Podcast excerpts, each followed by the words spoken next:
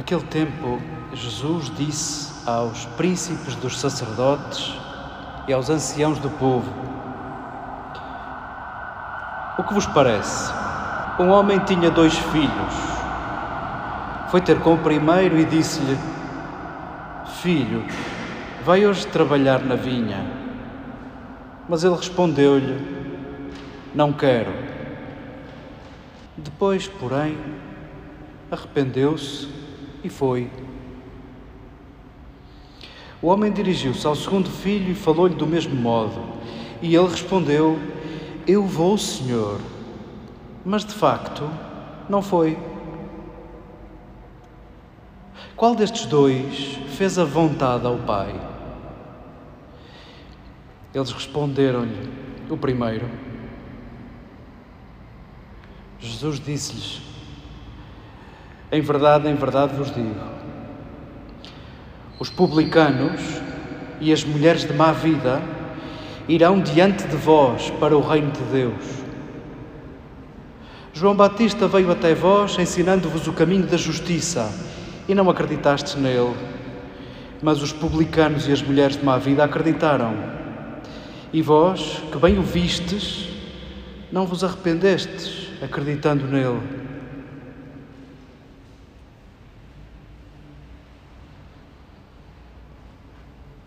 Queridas irmãs, queridos irmãos, queridos amigos, que palavra difícil de ouvir, difícil de digerir, nós que porventura ainda não jantamos, não sei se isto serve de entradas para o nosso jantar, não sei se abre o apetite, se nos deixa mais inquietos. Vamos, eu disse palavra de salvação e vocês atreveram-se a responder e a concordar comigo. Vamos recebê-la como palavra de salvação. O mesmo é dizer, vamos aceitar que esta palavra tem o poder de não nos deixar na mesma, de nos salvar de nós próprios, de nos salvar das nossas certezas. Faz parte da nossa estrutura, faz parte do que somos vivermos em tensão. Faz parte de todos os que crescem viverem em tensão.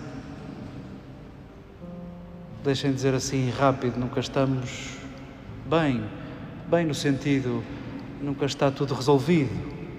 Há sempre coisas para resolver, há sempre coisas para fazer, há sempre desejos para atender, há sempre necessidades para atender isso faz parte da nossa estrutura. Somos isso. Somos seres em tensão. Também faz parte de nós a contradição. Queremos e sonhamos e desejamos ser desta e daquela maneira e até dispomos os meios e esforçamos-nos, mas também nos cansamos, também desistimos, também reconhecemos que é melhor de outra forma, também reconhecemos que em algumas das nossas necessidades só, só caibo eu e também estou disposto a abdicar. Todos nós conhecemos isto, faz parte de nós. Porventura, há alturas em que lidamos melhor, há alturas em que lidamos pior com isto. Há uma tentação em todos os seres que vivem em tensão, em todos os seres que crescem, em todos nós. Há uma tentação de, assim que julgamos ter resolvido alguma tensão, queremos que permaneça assim. Não queremos que venha daí mais problemas. Isto aplica-se também na nossa vida interior, no nosso caminho espiritual, chamem-lhe o que acharem melhor, a nossa prática religiosa. Eu prefiro chamar-lhe interioridade e caminho interior. Também aí acontece esta tentação de pararmos. Já que viver em tensão nos gasta e dá trabalho, e porventura às vezes entristece, desanima, julgamos que quando adquirimos algum estado, quando adquirimos alguma certeza, repousamos aí. Repousamos aí. É uma tentação comum a todos. A mim, a ti, ao Papa, é uma tentação comum a todos. Para isso, queremos recordar nesta hora as palavras que Jesus escolhe para se dirigir aos seus discípulos. Jesus nunca disse: Eu sou a sala de estar, eu sou o puff, eu sou o sofá. Jesus nunca disse isto e podia ter dito, era livre de dizê-lo. Preferiu dizer de si próprio: Eu sou o caminho. E os discípulos de Jesus hão de abraçar esta imagem do caminho. E, e o caminho, vamos, sabemos lá definir. O caminho eh, diz-nos que nós começamos num ponto A e caminhamos para outro ponto. Ainda que seja o mesmo, ainda que regressemos ao mesmo, já não voltamos da mesma maneira.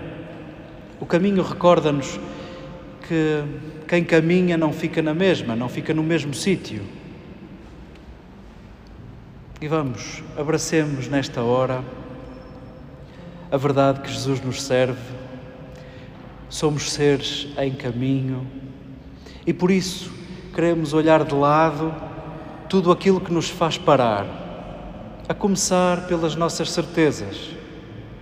Muitas das nossas certezas, muitas das nossas respostas param as nossas dúvidas, param as nossas questões. E essa é uma grande tentação. Quando não nos questionamos, enchemos-nos das nossas certezas e dificilmente olhamos o outro como ele é. Mais depressa o olhamos à luz das nossas certezas, à luz daquilo que damos como seguro, como adquirido. O mesmo é dizer, as certezas cegam-nos, cegam-nos. As certezas cegam-nos. E vamos, para caminhar, importa-nos uma visão lúcida, ainda que estejamos a falar de uma visão interior e não em sentidos literais. Foi-nos servido neste parágrafo que escutávamos do capítulo 21 de Mateus, Jesus que acabou de partir a loiça toda.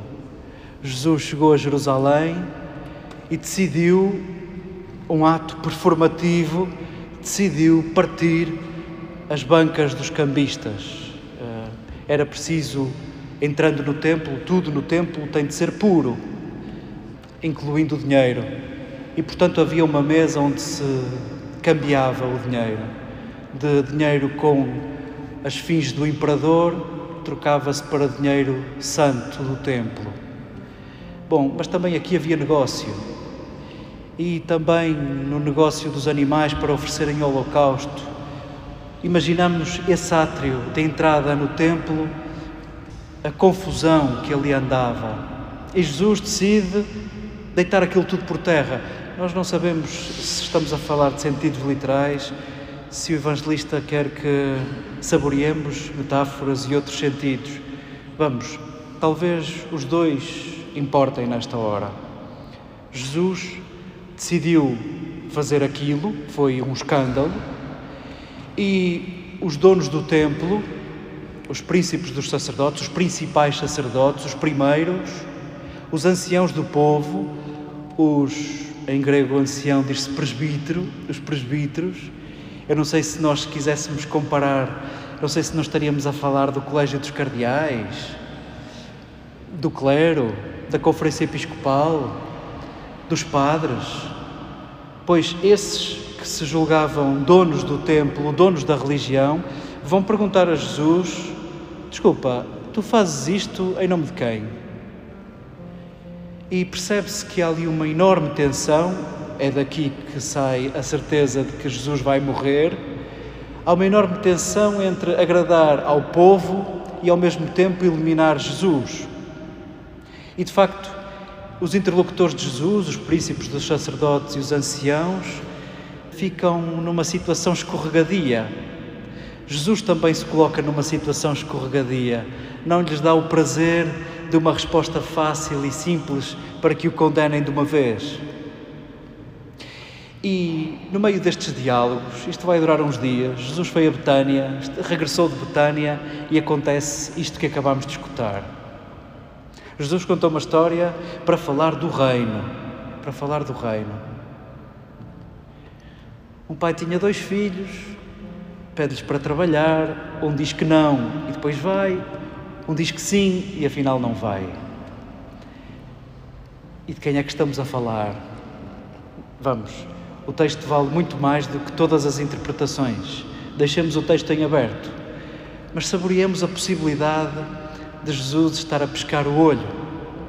Jesus está a pescar o olho, sugerindo que aquela figura do Pai pode ser Deus, mas quem são os dois filhos?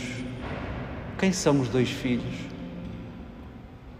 Para os judeus só há um povo eleito. Portanto, estes filhos de Deus são o povo de Israel. Aqueles dois filhos são o povo de Israel. Porém, dentro do povo de Israel, Jesus está a pescar o olho àqueles que são irrepreensíveis no exterior e todos os consideram perfeitos, como são os príncipes dos sacerdotes, os anciãos, os escribas, os fariseus, os saduceus. Todos eles cumprem uma religião exterior irrepreensível e todos são considerados pelo povo como santos. Esses são os que dizem sim a Deus. Mas, segundo a história, não querem saber do trabalho na vinha, não vão trabalhar. Lembremos que a vinha gera vinho, a vinha só serve para fazer vinho. E em toda a Sagrada Escritura, o vinho significa alegria. Aqueles que irrepreensivelmente cumprem a religião, na história que Jesus inventa, não acrescentam nada à alegria. Não trabalham, não servem para gerar alegria no povo. Porém, há outros dentro do povo de Israel, dentro daqueles que são eleitos, dentro dos que se dizem crentes, que exteriormente não têm salvação possível. Os cobradores de impostos, os publicanos, recolhiam impostos para dar a Roma um poder opressor, eram considerados inimigos do povo não tinham crédito no tribunal, não podiam depor como testemunhas, não podiam subir ao templo, eram sempre impuros. E as mulheres de má vida, eu que sou do norte, e no calão nós dizemos isto com menos letras, vamos, essas também, aos olhos dos puros judeus, não tinham condições de pureza para entrar no templo. Porém, esses que na história dizem não vou porque não têm condições de ir, são aqueles que acabam por servir e trabalhar na alegria. São aqueles que sim vão trabalhar na vinha. Eu não sou cardeal, eu não sou presidente da Conferência Episcopal, nenhum dos que aqui está se julga muito importante na vida da Igreja, então diríamos: este texto nada tem a ver conosco. Vamos, este texto fez quilómetros, sobreviveu séculos até chegar a ti. Não vamos já pô-lo na beira do prato. Este texto tem muito a dizer-nos sobre o nosso caminho interior. Este texto é um elogio ao invisível, é um elogio ao oculto, é um elogio ao que não se vê. O que este texto elogia é a consciência, o discernimento, isto de pensarmos duas vezes, isto de vermos melhor, de querermos ver melhor. Arrependimento também diz isso, lucidez com que reconhecemos passos mal andados. Este texto é um brinde à inteligência, é um brinde à consciência. E nós vamos acolhê-lo como palavra de salvação, como dizíamos. O mesmo é dizer, vamos acolhê-lo com o poder de não nos deixar na mesma. Se este texto é um brinde ao invisível, quem somos nós para julgarmos que aquilo que vemos é tudo, sobretudo no que diz respeito ao nosso próximo? Quem somos nós para dizer que vemos tudo no nosso próximo? Escapa-nos tudo, escapa-nos tudo, escapa-nos o caminho interior, o mundo interior do nosso próximo. Quem somos nós para dizer quem são os trabalhadores da vinha? Quem somos nós para dizer quem é que está dentro e quem é que está fora da igreja? Há muitos irmãos nossos que bem gostariam de estar aqui, mas foram tratados como de segunda, foram agredidos, foram abusados, nunca sonharão voltar à comunidade. E vamos nós dizer que só os que estão é que são os primeiros, só os que estão é que merecem, só os que estão é que são igreja. Este texto pretende descongelar o nosso coração, esfregar os nossos olhos, os olhos do coração, para vermos melhor, para vermos melhor. Escapa-nos o mundo interior dos outros para nós nos pronunciarmos sobre a vida dos outros. Saboreamos a palavra de Paulo aos Filipenses, tenhamos entre nós os mesmos sentimentos de Jesus. Esse obcecado em erguer toda a gente, em erguer últimos, em trazer para o centro aqueles que se consideravam impuros. Este é o nosso trabalho e é o que o Evangelho pode fazer conosco. Unamos a nossa vontade de conversão, unamos a nossa vontade de mudar de mentalidade, de metanoia, unamos o nosso caminho e a disponibilidade a fazermos caminho Unamos-nos aos nossos irmãos e irmãs que estão prestes a começar a primeira sessão da 16ª Assembleia do Sínodo, do Sínodo dos Bispos em Roma. Há um título de um livro de Manuel António Pina que me derrete. Não é o fim, mas também não é o princípio do mundo. Calma, é só um pouco tarde. Quando falamos de sínodo, Há muito entusiasmo de um lado, há muito medo do outro. Calma. Não é o fim e também não é o princípio do mundo. Calma. É só um pouco tarde. É só um pouco tarde.